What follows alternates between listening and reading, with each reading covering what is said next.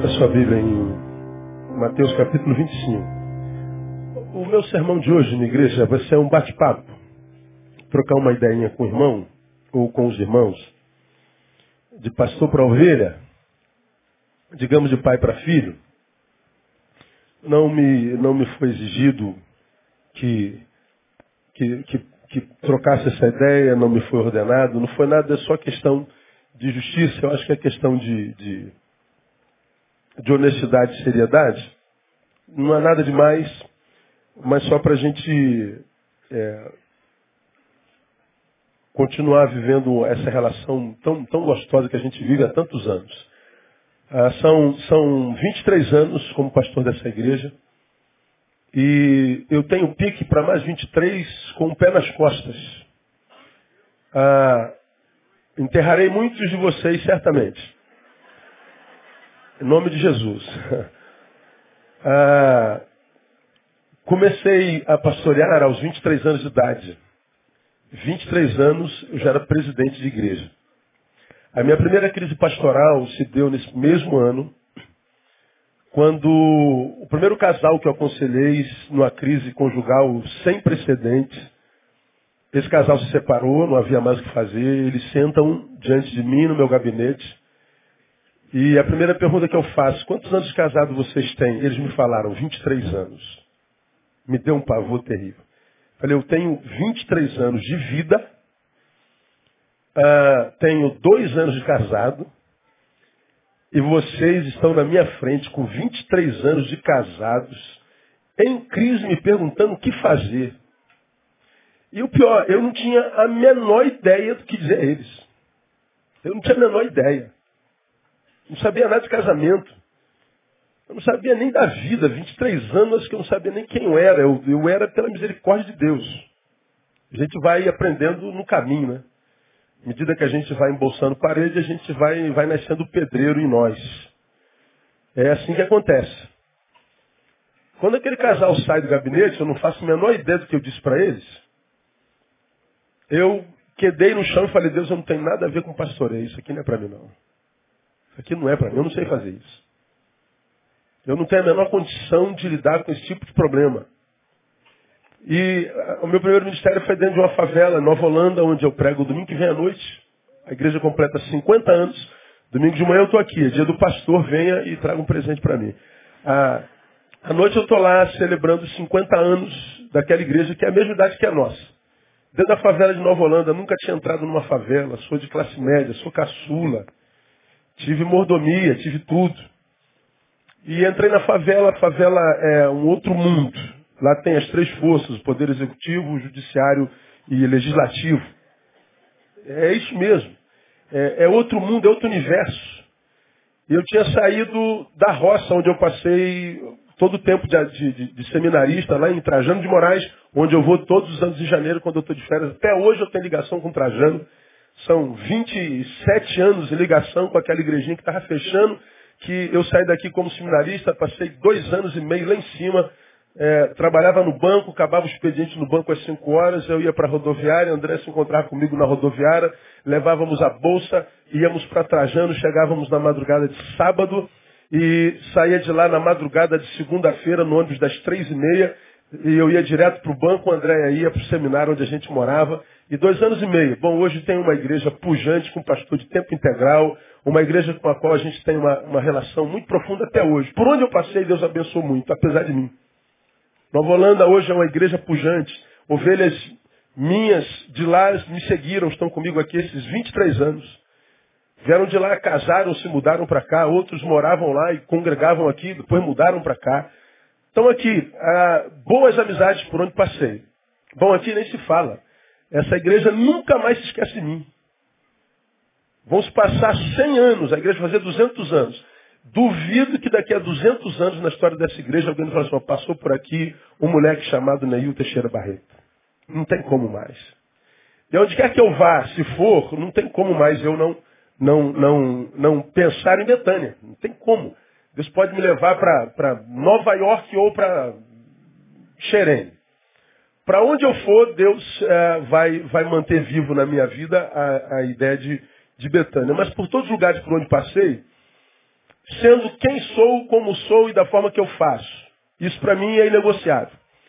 Ah, não temos como agradar todo mundo, mas a você que eu não agrado, saiba, amo ser quem sou, do jeitinho que eu sou e fazer como faço. Então não há poder em você para me mudar. E nem há interesse em mim em mudar o jeito que eu sou. Deus me fez assim. Queria ser extrovertido igual você, queria ser sorridente igual a Andréia, queria ser simpático igual Giovanni, sei lá. Queria ser piadeiro como qualquer outro pastor, mas não sou, sou assim. Caladão, sério. Minha esposa falou gostosão, obrigado, né? Isso aí é coisa tua, né? Então, é, é assim que eu sou, não tem jeito.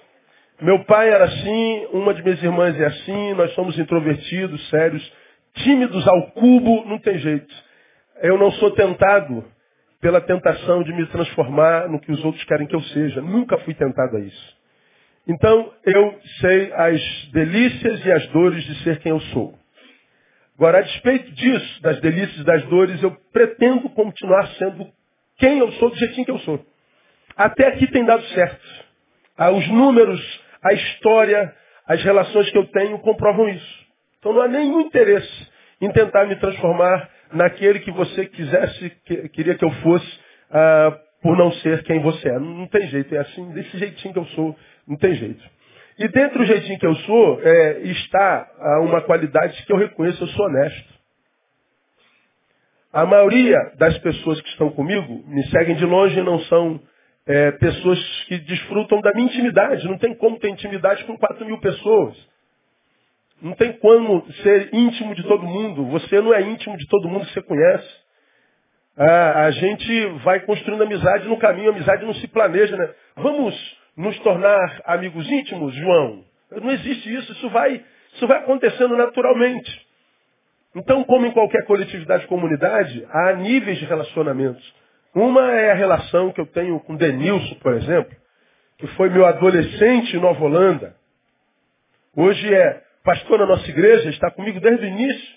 Eu não tenho como ter com o, o, o Denilson a mesma relação com o pastor que chegou na, na, em março. Não existe a menor condição. Pode ser que um dia o pastor que chegou em março tenha comigo a mesma intimidade que eu tenho com o Denilson há 20 anos. Não é? Denilson eu puxei a orelha. Primeiro encontro que eu tive com o Denilson, já falei isso aqui, eu estou sentado no meu gabinete, ele era líder de adolescente.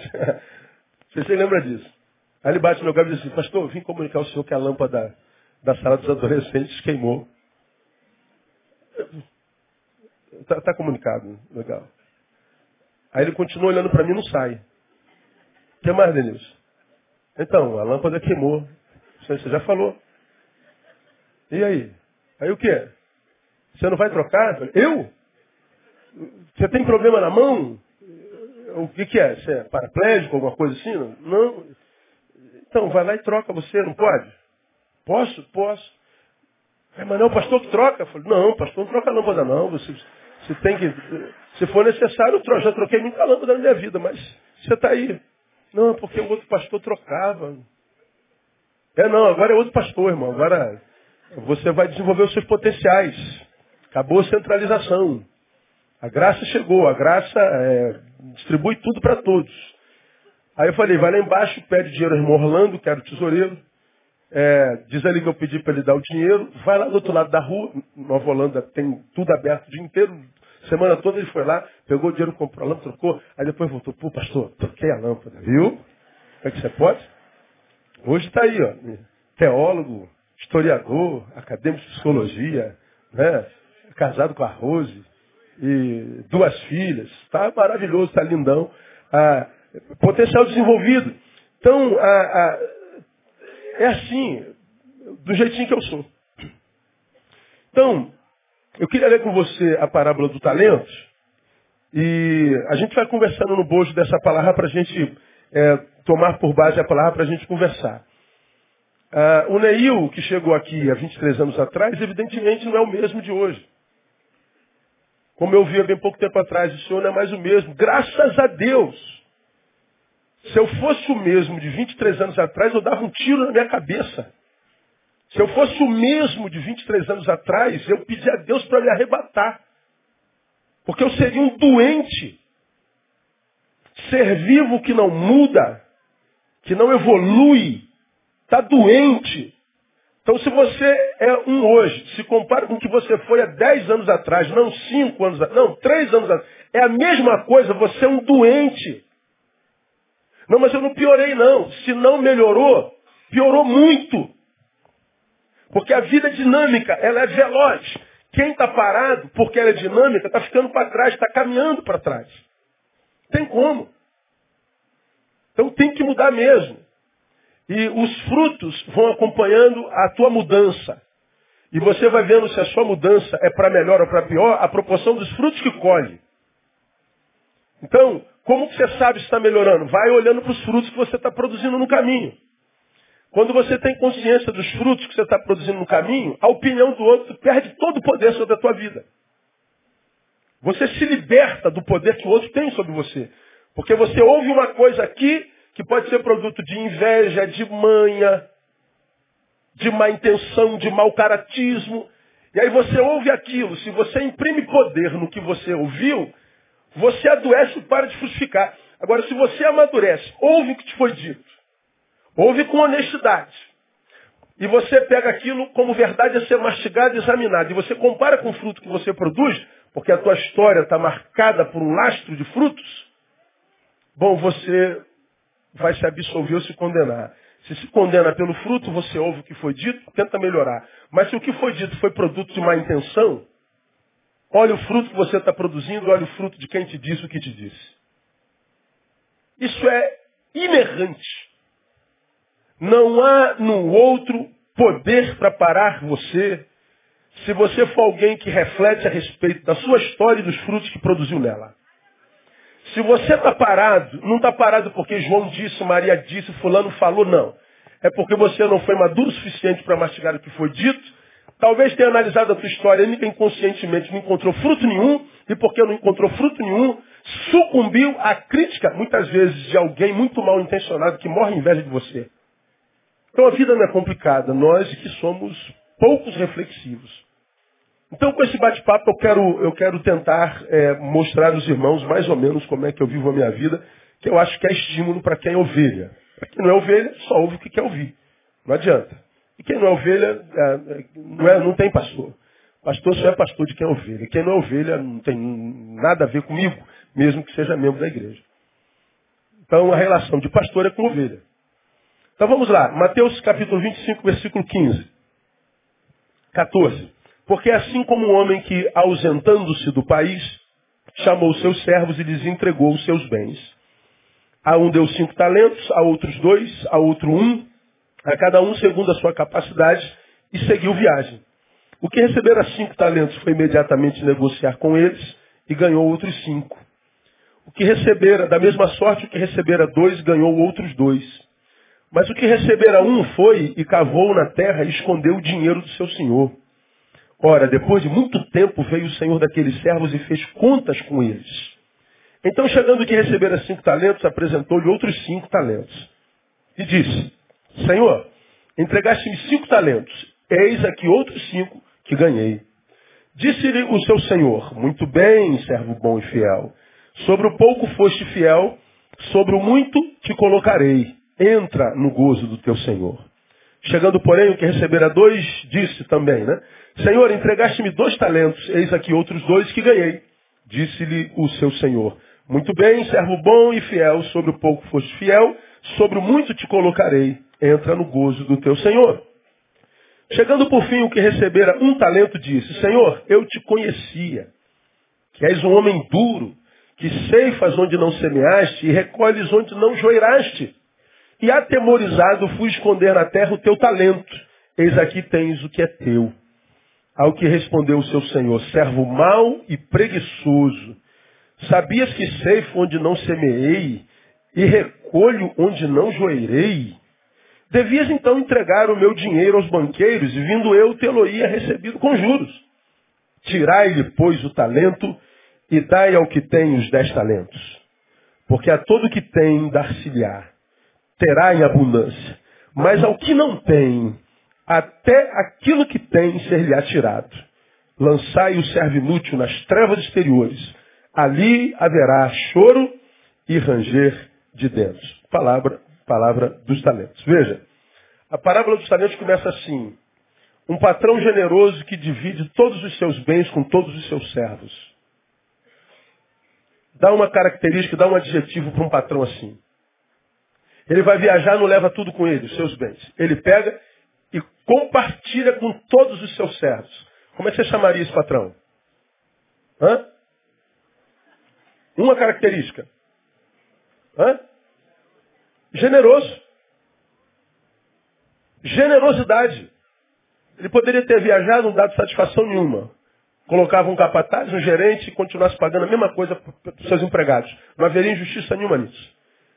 Mas ele foi embora e falou assim, eu não sei quanto tempo eu fico, eu vou distribuir os meus bens. E ele foi distribuindo os seus talentos. Foi embora. Sem perspectiva de volta. Mas o mesmo patrão que é generoso em abençoar, no início da parábola, termina dizendo, lançai o servo nas trevas exteriores, onde há choro e ranger de dentes. É o mesmo patrão. É o mesmo patrão que disse ao de cinco ao de dois, entra no gozo do teu Senhor. É o mesmo patrão. Então, não é o caso de um patrão de dupla personalidade. Não é o caso de um patrão de duas faces. Não é o caso de um patrão bipolar. É um caso de um patrão que é patrão à proporção do que o servo é. Ele continua o mesmo. Quem não eram os mesmos, quem não é, os que não eram iguais eram os servos. O patrão é o que simboliza Deus e os servos somos nós. E o que revela que tipo de servos nós somos é o uso que fazemos dos nossos talentos. E o que teremos da vida, porque Ele é a fonte de tudo, será a proporção do uso que fazemos do que Ele nos deu. Quando a Bíblia revela que o texto termina dizendo é, entregai o servo, o servo inútil às trevas exteriores, ele não está lançando o servo no inferno, não. Exterior é ausente do interior. Bom, os que entraram no gozo estão dentro. O que não quis entrar porque foi preguiçoso, foi posto lá de fora porque optou pelo lado de fora. E como é que a gente sabe disso, pastor? O uso que ele fez de seus talentos. Então, cada um de nós está exatamente onde merece estar. E se não está onde merece estar, está porque Deus quer lhe fazer crescer. Se por acaso você está no exterior. Então, sobretudo, esse texto me ensina que eu, eu serei para Deus e para mim mesmo a proporção do uso do que eu faço, que eu faço daquilo que Deus me deu. E o uso que eu faço daquilo que Deus me deu é a proporção da consciência que eu tenho do que Ele me deu. Então a questão da parábola é uma questão de consciência a respeito da obra de Deus na própria vida. Alguns têm uma consciência tal a respeito do que Deus deu. Outros têm outra consciência a respeito do que Deus deu. Outros não têm consciência alguma. Bom, o nível de consciência que nós temos nos levará ao lugar que merecemos. Não tem a ver com castigo de Deus, com ausência, nada. Tem a ver com a, a, a consciência que nós desenvolvemos nele para impor, imprimir valor sobre o talento que ele nos deu.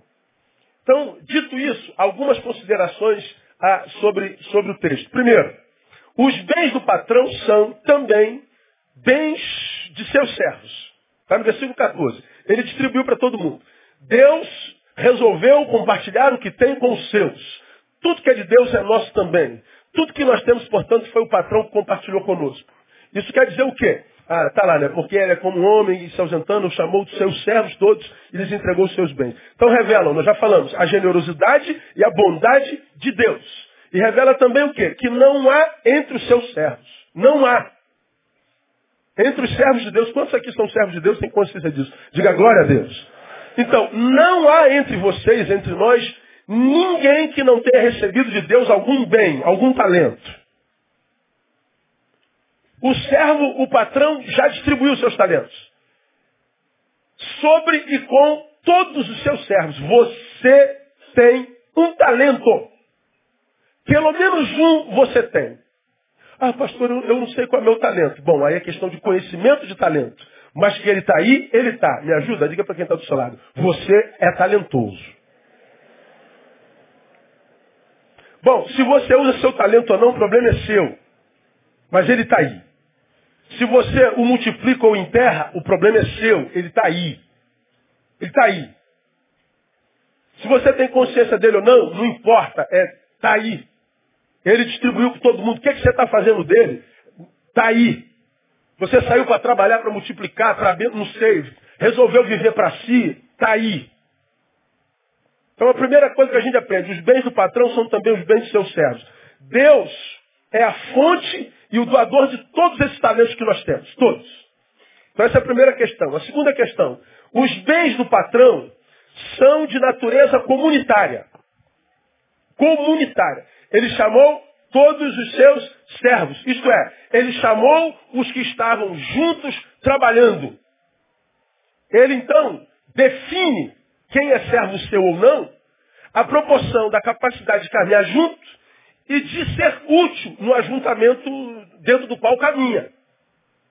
Então, para Deus, ah, ah, existem servos e filhos, né? A todos quantos receberam, deu-lhes o poder de serem chamados filhos de Deus. Né? Então a gente nasce criatura, se transforma em filho depois. Isso é, é questão de escola bíblica dominical. Quem são os seus? Os que caminham juntos e num ajuntamento serve, trabalha. Bom, não é uma realidade de igreja nenhuma. Toda igreja tem gente que está junto e não serve. Toda igreja tem gente que está junto e critica os que servem, critica os que servem. Tem gente que está junto, mas está junto só geograficamente, mas não na mesma visão, no mesmo espírito. Está junto, dentro do mesmo tabernáculo, ouvindo a mesma palavra, mas o uso que faz dessa palavra e a influência que essa palavra gera, ah, conota exatamente outra coisa. Agora, se você está junto, irmão, se você está no rebanho, no redil, se você está na visão, e se você ama a palavra, está no mesmo espírito, na mesma fé, na, na, na mesma visão, ah, Deus certamente lançou sobre você um dom muito útil para esse lugar onde você está plantado. Você é muito importante para o rebanho no qual você congrega. Toma posse dessa palavra. Deus, portanto, não faz acepção de filhos. Deus não faz acepção de filhos servos. Ele derrama do seu talento sobre todo mundo. Isso me dá um consolo tão grande, cara. Saber que eu não fui criado por Deus, ele me jogou na vida e disse, se vira, moleque. Dá teu jeito. Não, Deus não fez assim nem comigo nem com você. Ele nos criou, nos jogou no mundo. Disse assim, meu filho, o campo é o mundo. Mas isso é muito grande, Deus, fique tranquilo, eu te dou capacidade para suportá-lo mais, eu te dou capacidade para transformá-lo mais, eu te dou capacidade para fazer dele um lugar de bênção no nome de Jesus. Pode aplaudir o Senhor. E aqui a gente podia ficar um mês falando. Se o campo é o mundo, o mundo começa onde eu moro. E se Deus me jogou no mundo e me deu talento para ser útil a Ele, transformá-lo e transformar no lugar de bênção, significa dizer que isso começa na minha casa, na minha família. Depende do uso que eu faço do talento que Deus me deu. Portanto, para ser bom pai, boa esposa, bom filho.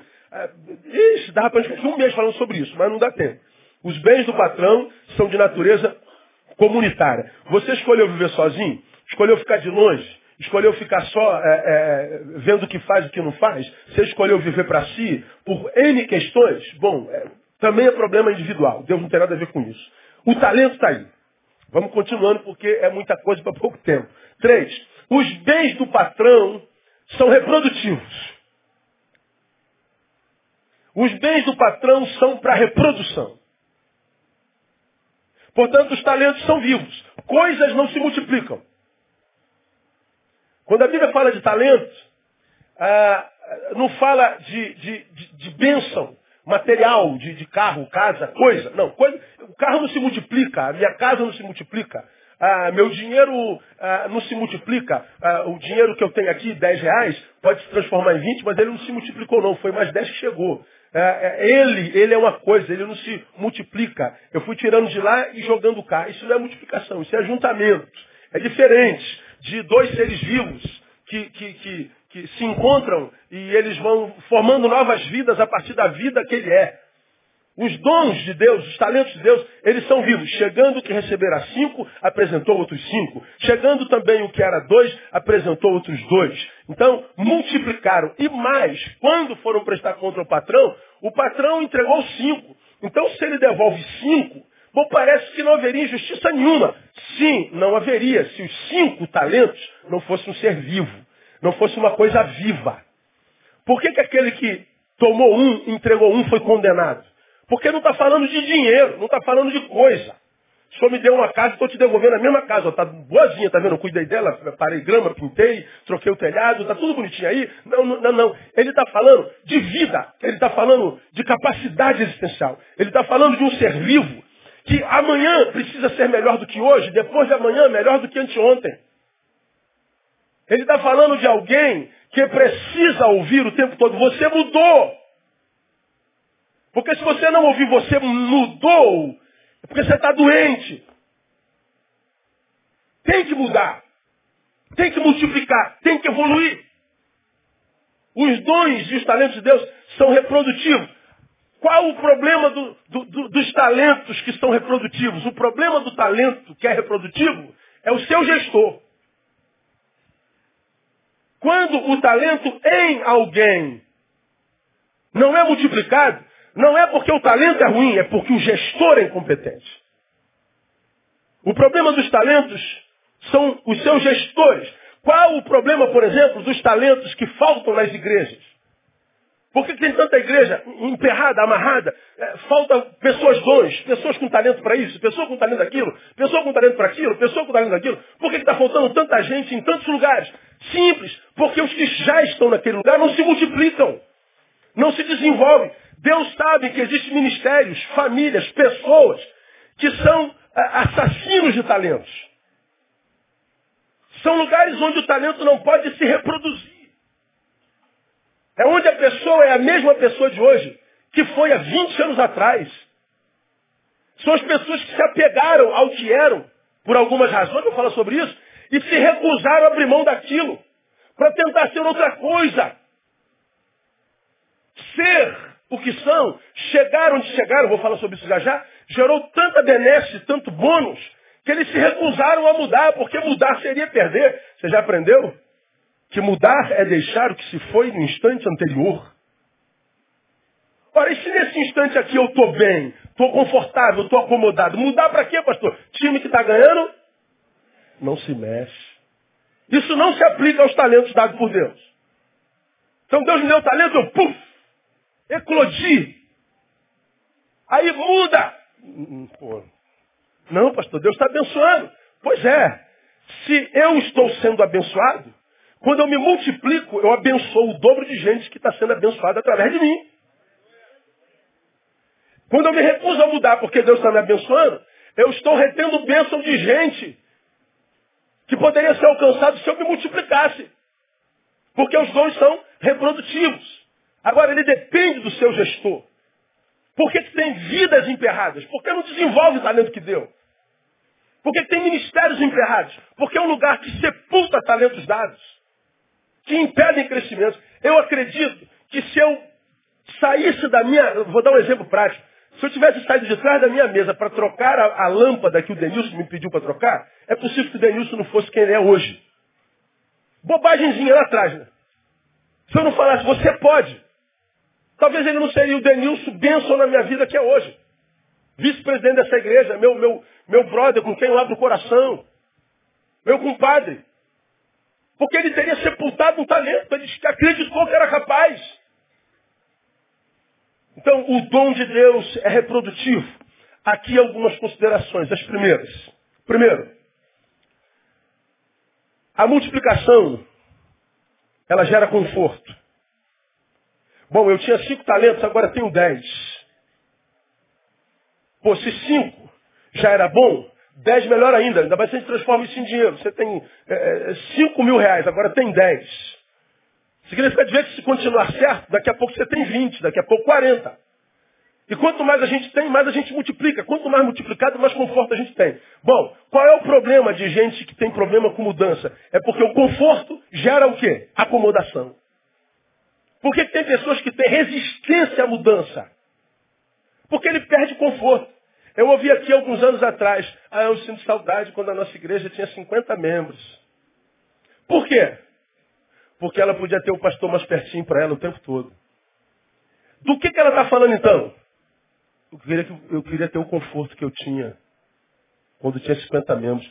Mas, irmão, aí a senhora impediria de 3.950 pessoas de serem abençoadas. Morram as 3.950 pessoas que não fossem abençoadas. Que interessa é meu conforto. Está dando para entender o que eu estou falando, meu não? Então a ideia de, é, é, ah, eu nasci assim, você sempre assim, Gabriela, é, ele acha que isso é fidelidade para com o passado. Não, isso é parasitismo para com o futuro. Isso é egoísmo para com o futuro. É como se Deus me mantendo na igreja de Basta Betânia, me manter aqui, é um conforto. Betânia é o lugar para onde eu volto. Já falei isso aqui há bem pouco tempo atrás. Meu pastor viaja o Brasil inteiro. Teu pastor, se abre a agenda, eu viajo 365 dias por ano. Uma das maiores dificuldades que eu tenho na vida é tentar equacionar a minha agenda. Porque eu faço o máximo para estar aqui, pelo menos domingo e quarta-feiras. É, dentre os pastores que eu conheço, eu sou o mais presente na, na, na comunidade, é, na reunião coletiva. Agora, se eu abro minha agenda, eu viajo 365 dias é, por, por, por ano. Ó, eu fiz conta, hoje de manhã, peguei todos os convites que eu peguei, ganhei, recebi essa semana, esse ano, ah, e multipliquei por 365 dias. Até hoje eu pregaria sete dias, sete vezes por dia, todos os dias do ano.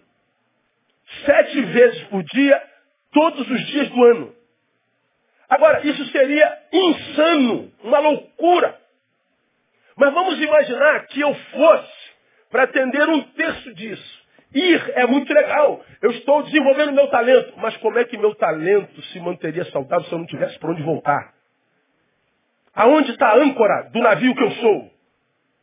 Onde está o alicerce do meu prédio? Aonde está o lugar da minha comunhão? Onde está o lugar do, da, da, minha vocação, do meu alimento, da minha coinonia? É Betânia. Eu, voltar é meu prazer. Agora, é, estar aqui é meu conforto.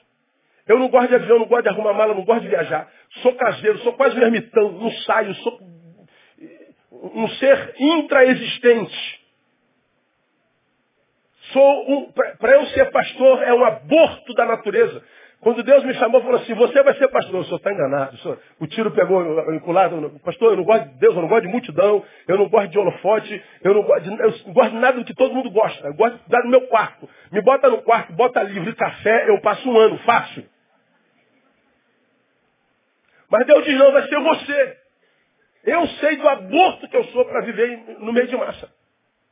Quem caminha do meu lado sabe quanto eu sou fechado, quanto eu sou introspectivo, quanto eu sou de solitude, quanto, quanto eu sou da, da solidão, quanto eu sou da, da, reflexão, como, como poucas coisas me dão prazer, como poucas coisas me fazem sorrir. Eu sou um, um, um esquisito, cara. Então estar aqui, se eu pudesse estar aqui todos os dias, seria meu conforto. Agora, se Deus diz assim, meu filho, eu estou te tirando de Betânia para te usar mais no reino, o que, que você acha que eu tenho que fazer? Eu tenho que ir embora. Tem ou não tem? E se eu comunicar que eu estou indo embora, vocês vão entender? Aí. Você entendeu como é que é? Aquela meme, né? Quantos querem mudança? Todo mundo, Ei! quantos querem mudar? Ninguém. Ninguém quer mudar.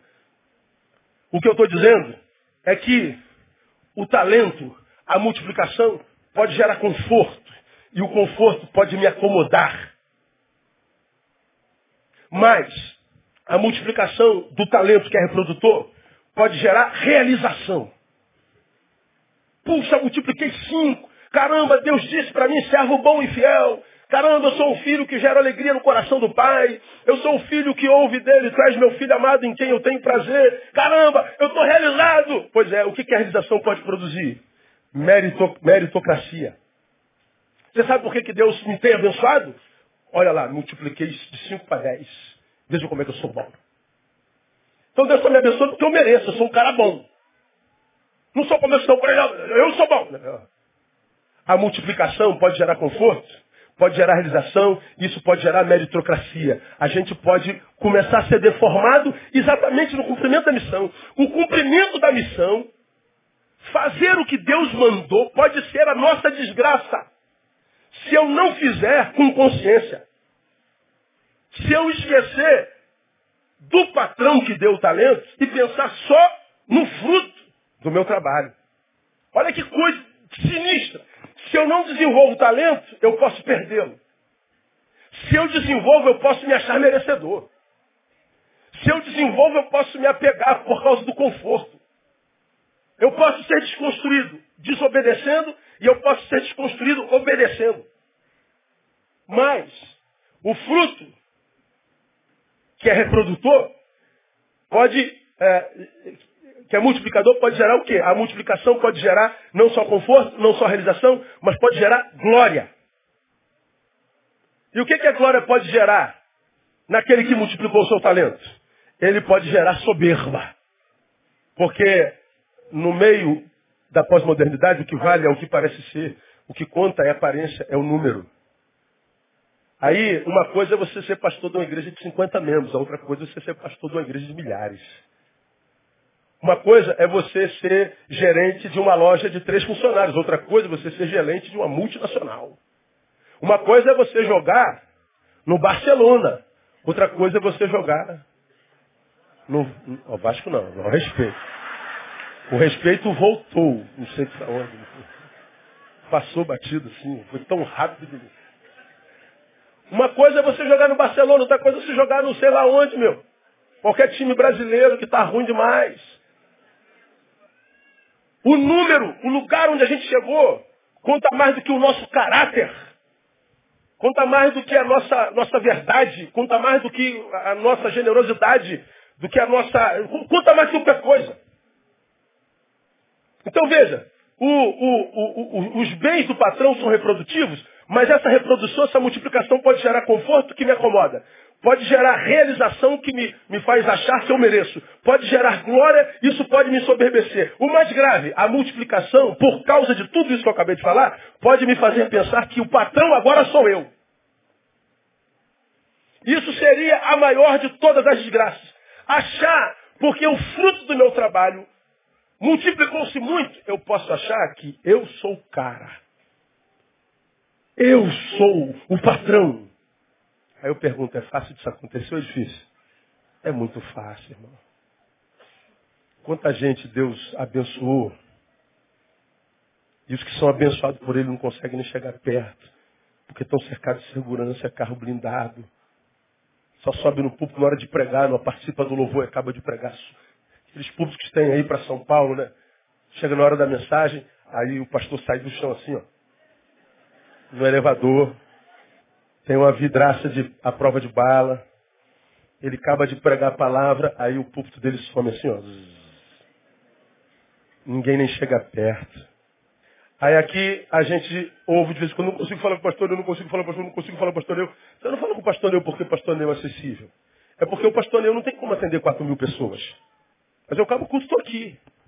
Eu estou andando aí no meio de todo mundo, eu sento no chão com as crianças, eu estou caminhando por todo. É só me tocar. Agora, eu não tenho como, porque o dia só tem 24 horas, como atender todo mundo. Lá me ouvindo, tem milhares de pessoas. Tem os amigos de vocês, para quem vocês dão minha palavra. Tem os professores de vocês, tem os parentes de vocês. Soma todo mundo, eu te garanto que tem pelo menos umas 12 mil pessoas em cima de mim. A cada a, a, a tempo full time. Eu não consigo, não consigo. Seu pastor está trabalhando. Não é porque eu sou inacessível, é porque eu sou humano. Eu sou limitado. Agora me tocar, me matar é fácil, mano. Só entrar ali e me dar uma facada. Porque não tem segurança, não tem nada. Você lembra no dia da, da do fórum do Islã? Caraca, irmão, isso aqui parecia um, um barril de pólvora. É, muita gente irada, o cara estava falando aqui, a mulher ali querendo matar ele, porque é, tinha parente lá na Líbia e os islâmicos mataram. Cara, foi um negócio. Os, os, os radicais gospel querendo me matar, me deu na cabeça.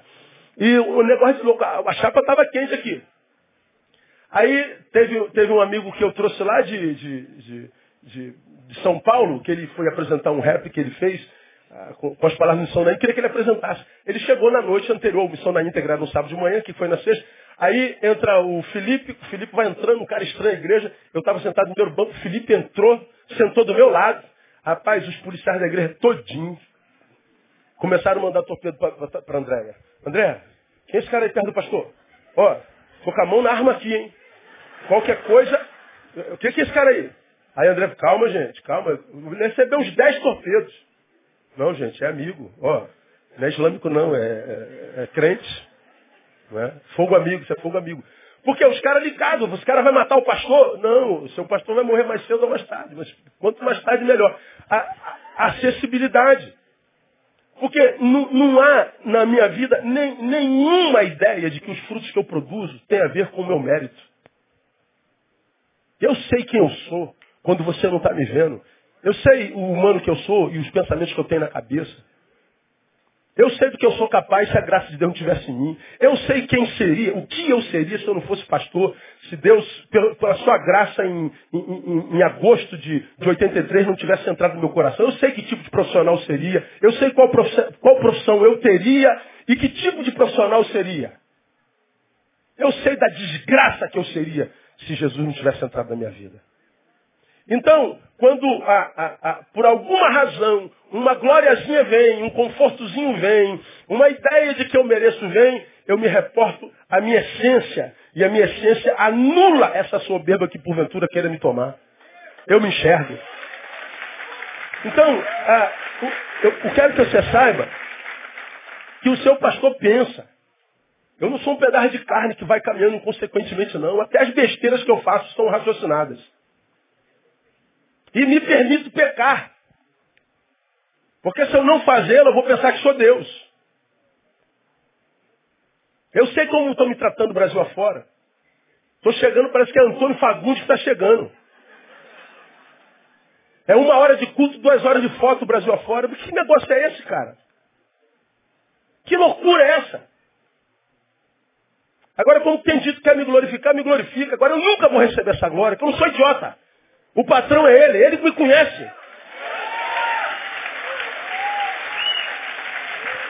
Escuta, o que destrói o servo não é o cansaço do serviço, nem muito menos a oposição encontrada no caminho.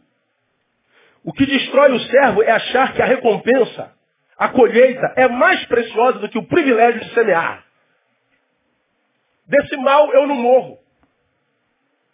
Eu não acho que o que Deus me dá, o talento que Ele me deu, o que eu estou colhendo do talento, a glória, a colheita seja maior e mais precioso do que a, a graça de continuar semeando. Por isso, o seu pastor viaja. Eu não posso reter o que Deus me tem dado, como ele me disse, para duas, três mil pessoas. Nós vivemos um dos piores tempos da igreja brasileira. E o que Deus me tem dado tem alimentado multidões por onde vai, onde chega a minha voz. Ah, um pastor não é bom não, é porque Deus resolveu me dar cinco talentos. E se ele me dá, eu distribuo, eu multiplico esses cinco. Transforma-se em dez. Se ele me der, eu como se Deus me der de vocês, eu não quero nada. Eu só preciso do para hoje. Então, é, querer me manter aqui, dizendo, não vai, meu pastor, não viaje, meu pastor. O pastor não vai, pastor, eu fico deprimida, pastor. O senhor falta, pastor, eu fico triste, pastor. Aí eu tenho que ouvir isso o tempo todo, eu sei que é seu carinho. Mas você precisa ser generoso e compartilhar o seu pastor. Eu não acho difícil de entender um negócio desse.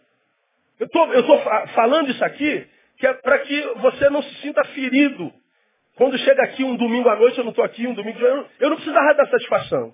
Eu poderia ir embora e pronto, mas eu estou dando satisfação e eu sei que alguns de vocês não vão entender e vão me chacoalhar a despeito da, da, da, das minhas explicações, mas uh, eu não vivo por causa daquele em quem eu semeio.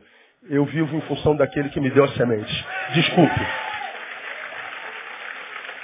Então quando é que um servo é destruído? Quando? Quando ele acha que a recompensa é maior do que o privilégio de semear. Não. Semear é o privilégio de quem recebeu o talento. Então eu vou semear. Se isso é verdade, é um grande estímulo a permanecermos servos. Como que um servo permanece servo? Como que o servo em nós se mantém vivo? Servindo. Então eu não posso ficar aqui parado sendo servido. Eu tenho que servir. Como o dom que Deus me deu foi o dom da palavra, Deus me fez pastor e mestre. O mestre ensina. Quatro.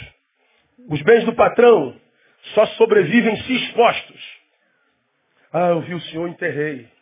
Ah, escondeu. Não, então não sobrevive, filho. Se você tem talento, ó, bota na rua. Vomita esse negócio aí, ó. Faz como perfume, deixa exalar. Porque senão esse talento vai morrer. Vença essa timidez. Vença esse maldito desse juiz que habita dentro de você. Que vive julgando todo mundo pelo que faz. E passa a julgar-se a si mesmo pelo que você não faz. Eu prefiro uma ovelha que faça e quebre a cara porque errou, do que uma ovelha sentada que não faz nada e fica mostrando o erro que ele cometeu porque fez. Ele tentou, cara. Ele tentou. Pega esse moleque que tomou 10 minutos de culto aqui, ó, Giovanni. Quantos tem liberdade para fazer o que esse moleque faz? Agora eu sei como é que ele foi gerado aqui, eu sei como ele criou. Era como o, o parceiro dele que eu coloquei do lado dele, que foi o Madureira, era a mesma coisa. O moleque entrar na minha casa, batia no sábado, sete horas da manhã. Governador! Pô, o que, que é isso, cara? Sete horas da manhã, sábado. Madureira e Giovanni. O que, que foi, cara? Ó, vim cortar o jardim. Falei, pô, como? Onde é que a enxada? E eu, ô, cara, tô dormindo. Uf. Quando acordava, o jardim estava parado. Daqui a pouco ele descia, já estava acordado, ele ia na geladeira, abria a geladeira. Eu falei, cara, que, que, que raio é isso, meu? Abria minha geladeira, tomava água, tomava Coca-Cola, abria o armário, botava o pão, botava mortadela, comia. Eu falei, meu amor, que bagunça é essa? É Madureira e Giovanni. Giovanni chegou aqui, moleque, Madureira chegou drogado, expulso do quartel. Giovanni gol na orelha. Aqui, porque ele achava que era dono de muita coisa, eu sabia do potencial daquele moleque.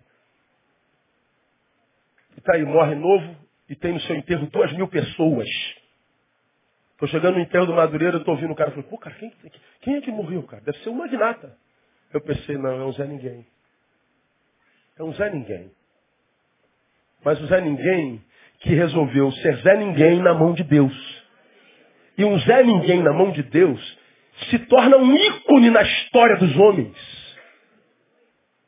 Depois de morto ainda fala. Agora, tem um monte de doutor que é um ícone da sabedoria e da glória, mas é o inútil para Deus. Se Deus lhe deu talento, esse talento só serve se for exposto, só serve se for posto para fora. São nossos, mas não para nós. O talento que Deus me deu não é para mim, é para os outros. O talento que Deus te deu não é para você, é para os outros. Vamos imaginar que o talento seja dom. Você tem o dom de mestre. Ora, aonde é que o mestre encontra sentido para o seu talento? No discípulo. Onde é que o que tem dom de pastor encontra sentido para o seu talento? Na ovelha. Onde é que o que tem dom de cura encontra sentido para o seu talento? No doente. Onde é que o evangelista encontra sentido para o seu talento? No perdido. O talento é meu, mas não para mim. O meu talento é para o outro. E se eu não estou exposto, disposto a expor tal talento, você não precisa do talento. Deus tira e dá para quem está usando dele. Só exposto. Então, algumas considerações, portanto, sobre o papel do pastor, só para a gente colocar no lugar a, a, as nossas ideias. Qual, qual, é a função de um pastor de uma igreja para mim? Vou dar três para vocês. Primeiro, manter sua igreja alimentada e suprida. Deus me confiou um rebanho, o meu rebanho tem que estar alimentado e suprido.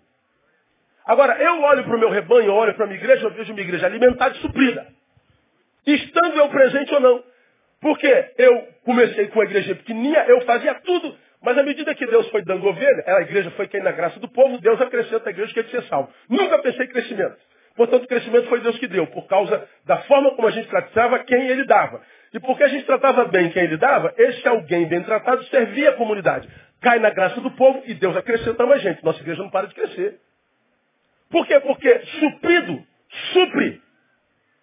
Porque servido, serve. E por que cresceu o rebanho?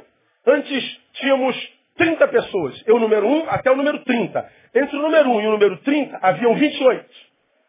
Então, era as fáceis de falar, Felipe, tudo bem, Felipe? Tinha 28, então, Felipe. Mas a igreja vai crescendo, agora eu sou o primeiro, tem 4 mil lá atrás. Eu nem vejo. Então a relação não vai ser mais presencial. Mas a despeito da presença ou não, desde o número 2 até o número 4 mil tem que ser suprido. Então como é que se faz? Cria-se lideranças, parceiros, porque Jesus, que era Deus, escolheu 12. Dos 12 escolheu 3, dos 3, 1. Ora, a gente tem que fazer a mesma coisa. Eu tenho que treinar líderes, como Jetro aconselhou Moisés, para que me ajude a pastorear esse povo todo, porque senão você morre, Moisés. Aí a função de Moisés passa a ser pastorear os que ajudam a pastorear, para que todos sejam pastoreados, os que querem e os que são ovelhas. Agora o que, que acontece? Tu pega lá o 3002 e o 2014, fala assim, eu só quero se for o pastor Neil, não tem jeito. Não tem jeito. O meu papel é supri-lo. O meu papel é alimentá-lo independente da minha presença. Se eu não posso estar presente, eu crio estruturas para que todos sejam servidos. Segundo, papel do pastor, fomentar em seu rebanho a consciência do serviço, uma vez que somos servos, não patrões. Da mesma forma como eu não sou patrão da igreja, você não é meu patrão. Somos todos servos do sumo patrão, que é Jesus de Nazaré. E o patrão distribuiu talentos para todos nós. E não é meu papel ficar perguntando, o que você está fazendo com seu talento, Romão? Romão, o que você fez com seu talento? Não me interessa. Eu tenho que desenvolver o meu. E porque o meu é, é, é o dom da palavra, é estimular você a desenvolver o teu. Portanto, o teu também não é perguntar o que, que eu faço com o meu e como que eu faço o meu. E nem desse irmão que está do seu lado. Porque só está vigiando o que, que os outros fazem com os seus talentos quem não está usando os seus. Quanto mais ocupado com o talento que Deus nos deu, menos a gente se preocupa com o que os outros fazem com os talentos deles. Por que tem igrejas que vivem de fofoca, aquelas brigas internas que Deus meu não aguentaria aquilo uma semana mais? Por quê? Porque tem muita gente desocupada. Muita gente que, porque desocupado nos outros talentos, acha que é patrão. Quantas igrejas têm donos? Os fundadores que acham que têm mais direito do que o irmão que se converteu ontem os fundadores que são agora afundadores da igreja. E que se não forem servidos como querem, eles viram inimigos mortal do, do pastor. É, tu acha que eu não passei por isso aqui, irmão? Tu acha que não tinha dono de igreja aqui? O papel do pastor é suprir, é fomentar em você a consciência do serviço. Três, é ser referência de boa gestão dos seus talentos. Então, eu não sou perfeito, mas olha para mim e veja como eu trato os meus talentos. Veja o que, que eu faço com o meu. Me acuse alguém de que eu estou desperdiçando talentos. Eu duvido. Me acuse alguém de que o que Deus me tem dado eu não tenho compartilhado o máximo que eu posso. Faço mesmo. Qual o teu dom? Qual o teu talento? Teu dom do ensino? Está ensinando a quem hoje? Teu talento é da misericórdia? Quem está sendo abençoado pela tua misericórdia? O teu é do governo? Está governando a quem? Está ajudando alguém em aonde? A, a gerir a sua própria vida, os seus negócios. Agora veja como é que eu estou usando os meus. Está aí, ó, está publicado. Tem gente que sabe mais da minha vida do que eu, pô. Cinco. Sua multiplicação será a proporção do amor que temos pelo patrão. Chegando, por fim, o que recebera um talento, disse, Senhor, eu te conhecia. Olha como conhecia. Olha a definição que ele faz do patrão, que é o arquétipo de Deus. Que tu és um homem duro, ceifas onde não semeaste, e colhestes onde não joeraste, ou seja, és um ladrão, que isso não completa do trabalho do outro. És um Deus duro, tu não, tu não tens misericórdia, tu não és generoso. Ora, o cara acabou de distribuir os seus bens todinho. Ele é, ele, ele, é, ele é servo daquele cara, viu ele prosperar com o fruto do seu trabalho. Um homem generoso. E ele está dando uma definição completamente oposta do patrão. Aí ele diz, e atemorizado, fui esconder na terra o teu talento. Eis aqui o que é teu. Ora, só multiplica talento quem ama o patrão que o deu. E só pode amar quem se conhece. Por isso que tem crente que bate na. Sou crente há 30 anos. E é um infeliz. Um servo de instituição. Mantenedor de doutrinas dos avós. Mas se perguntarem quantas almas você ganhou individualmente para Jesus nesses 30 anos. Não dou ninguém. Não compartilhou o que Deus deu com nada, com ninguém. Mas eu sou crente há 30 anos. Não me conformo com as palmas, com o pastor sem, sem, sem gravata. Jesus tem misericórdia. Pede para sair, irmão. Pede, Senhor, na próxima barca te levar. Porque isso aqui não é empresa não, a gente não é abençoado pela quantidade de anos de trabalho. Se você tem 30 anos, 35 anos de zero, para estar aposentado, né, irmão? Só que no reino, a gente não aposenta não. A gente se levanta e trabalha, como diz Miquel, levantai-vos e ide-vos, porque isso não é lugar do vosso descanso. Meu pai trabalha e eu trabalho até agora. Está vivo, você tinha que estar trabalhando, frutificando. Se você envelheceu, devia estar sendo exemplo de vida para os mais novos. Devia ter entendido que a, a, a igreja não precisa ser como você quer. Mas tem que ser igreja para essa geração. Porque se fosse igreja como você quer, seus netos estavam todos fora da igreja. Seus filhos estavam todos fora da igreja. E grande parte dos crentes velhos que eu conheço, os filhos só estão na igreja pela misericórdia. Não é por causa da influência dos pais. A multiplicação será a proporção do amor que temos por ele. O servo que não multiplicou seus bens não sabia nada sobre seu patrão. Tinha uma visão completamente equivocada dele. Por causa dessa visão, equivocada também era a visão que ele tinha sobre os seus próprios bens, sobre os seus talentos. Aí ele achava que talento é frequentar a igreja. o diabo via a igreja todo dia, irmão. O diabo via Deus, o diabo via Jesus. O diabo, Lúcifer, ele diz, alguém adorava, celebrava. Mas ele não sentia nada. Termino. O uso que fazemos dos bens que o patrão nos confiou é o que determinará a recompensa que receberemos dele. O que tinha cinco multiplicou, ele diz, entra no gozo do teu Senhor. Sabe o que é isso? Trabalho recompensado. Cara, você trabalhou muito para fazer dez talentos, né, filho?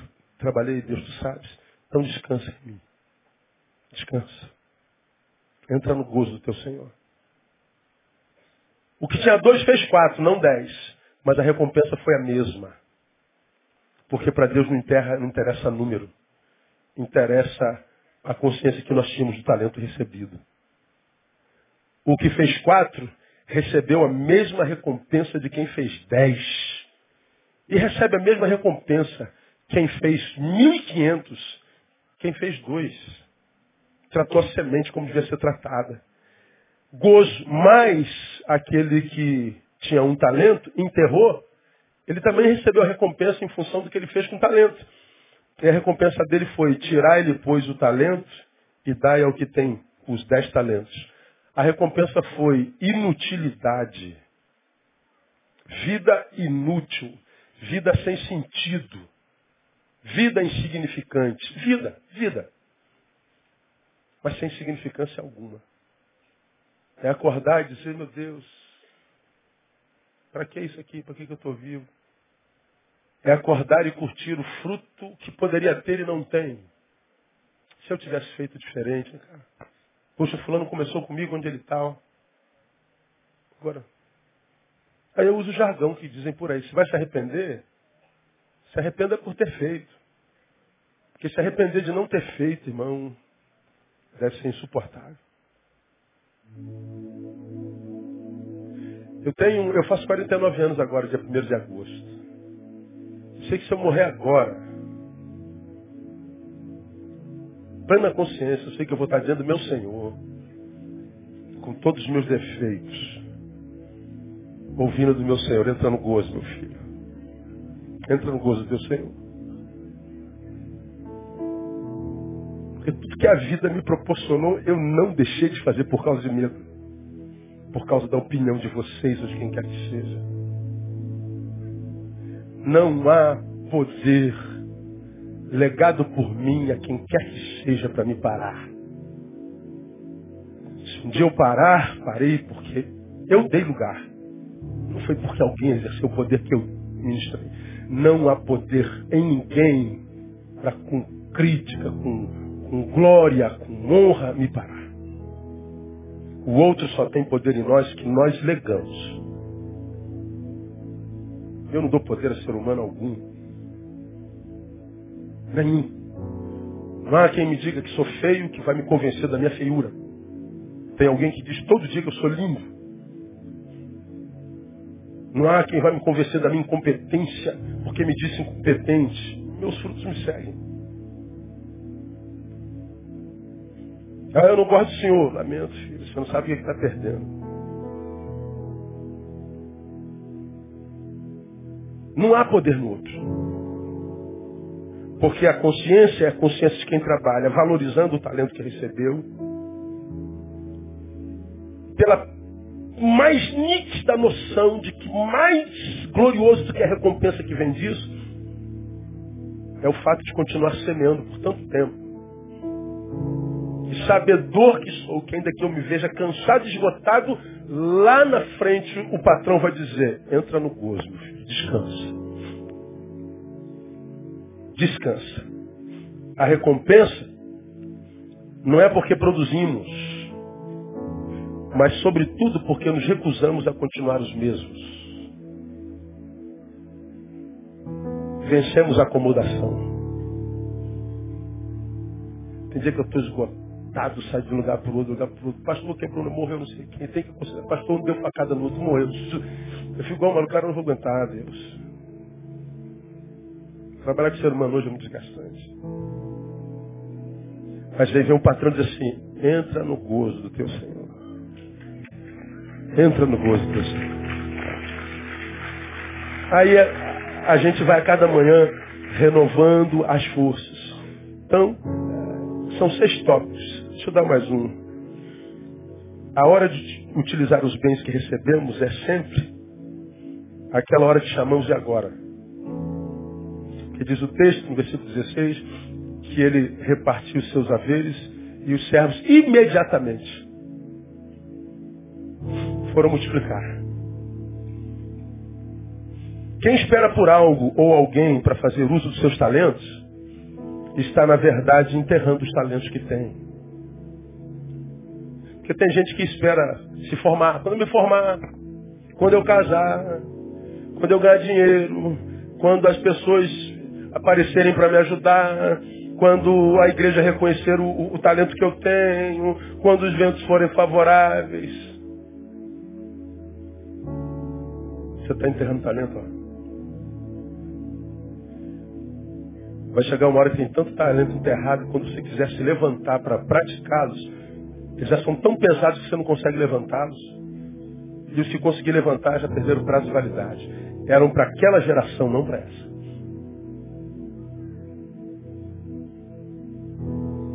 Aquele talento não serve para cá agora mais. Então a hora de praticar é agora. Se você é desses que esperam, corre, tá, irmão? corre um sério risco de perder até o que você tem. E o final, diz o versículo 30, é choro e ranger de dentes. Eu não acredito que tenha a ver com o inferno, não. Porque eu não, salvo, não sou salvo pelos talentos que recebo. Sou salvo pelo sacrifício de Jesus. Então Jesus morreu por você e você o aceitou, você está salvo. Agora, se não desenvolve talento, você não vive. Morre e vai para o céu, mas enquanto vive, vive o inferno. E o inferno não é problemas. É a incapacidade de gerar céu na vida das pessoas. Ver pessoas no inferno e quando a gente chega, o céu se estabelece. Ser onesíforo para os outros.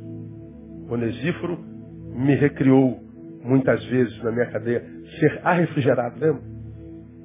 Onesíforo transformou o inferno existencial de Paulo, o inferno produzido pelo abandono dos discípulos, o inferno produzido pela injustiça dos homens, o inferno produzido pela cadeia, pelos grilhões, o inferno produzido pela, pela, pela, pelo fato de não ter mais futuro, o tempo dele acabou. Como que ele suportou? Onesíforo estava lá, recriou, anexuxem. Ele refrigerou a minha cadeia. Fazer isso na vida das pessoas é o que gera a vida da nossa vida. Porque se eu sou servo e sei que o talento que tenho serviu para tirar você do seu inferno, ah, essa informação torna até o meu inferno possível. Aí eu vivo a plenitude de Deus. Ser pleno de Deus é ser capacitado para suportar os seus próprios vazios. Pleno não é quem tapou todos os vazios. Pleno é quem foi capacitado para suportá-los. Então, igreja, quando você, individualmente, é, tentar imprimir a, a, a algum conceito maligno contra o seu pastor, tentar apagar a imagem do seu pastor na vida do irmão que está do teu lado, porque eu não vim domingo, aí passou três domingos e eu não vim de novo, porque você tentou falar comigo e não conseguiu, pensa bem no que você está falando. Não conseguiu porque eu estou vendo vale a pena ver de novo. Eu estou desenvolvendo o meu talento. E se você quer saber, embora eu não tenha prazer nenhum em não estar aqui, não há igreja igual a nossa no Brasil, cara. Não há culto igual o nosso, não há palavra igual a nossa. Não há uma igreja tão livre como a nossa, tão descolada, tão, tão eclética, tão fera como a nossa. Onde você pode ser exatamente quem você é, não precisa impressionar ninguém, cara. Servir a Deus do teu jeitinho, não precisa fazer força para fazer, vender imagem para impressionar ninguém. Os impressionistas que vazem daqui sumam, você tem liberdade para ser quem é. A vida se torna mais leve porque ela é pesada por natureza.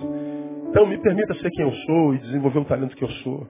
E se um dia eu ouvir de novo você não é mais o mesmo, quero que você saiba que você está me fazendo um grande elogio. Porque entre a palavra que tenta me parar e os frutos que me seguem, eu fico com fruto. Porque, é, é, porque a palavra diz que é pelos frutos que a gente conhece. Vai desenvolver o seu talento. Deus te abençoe para isso. Quem entende essa palavra? Vamos aplaudir o Senhor.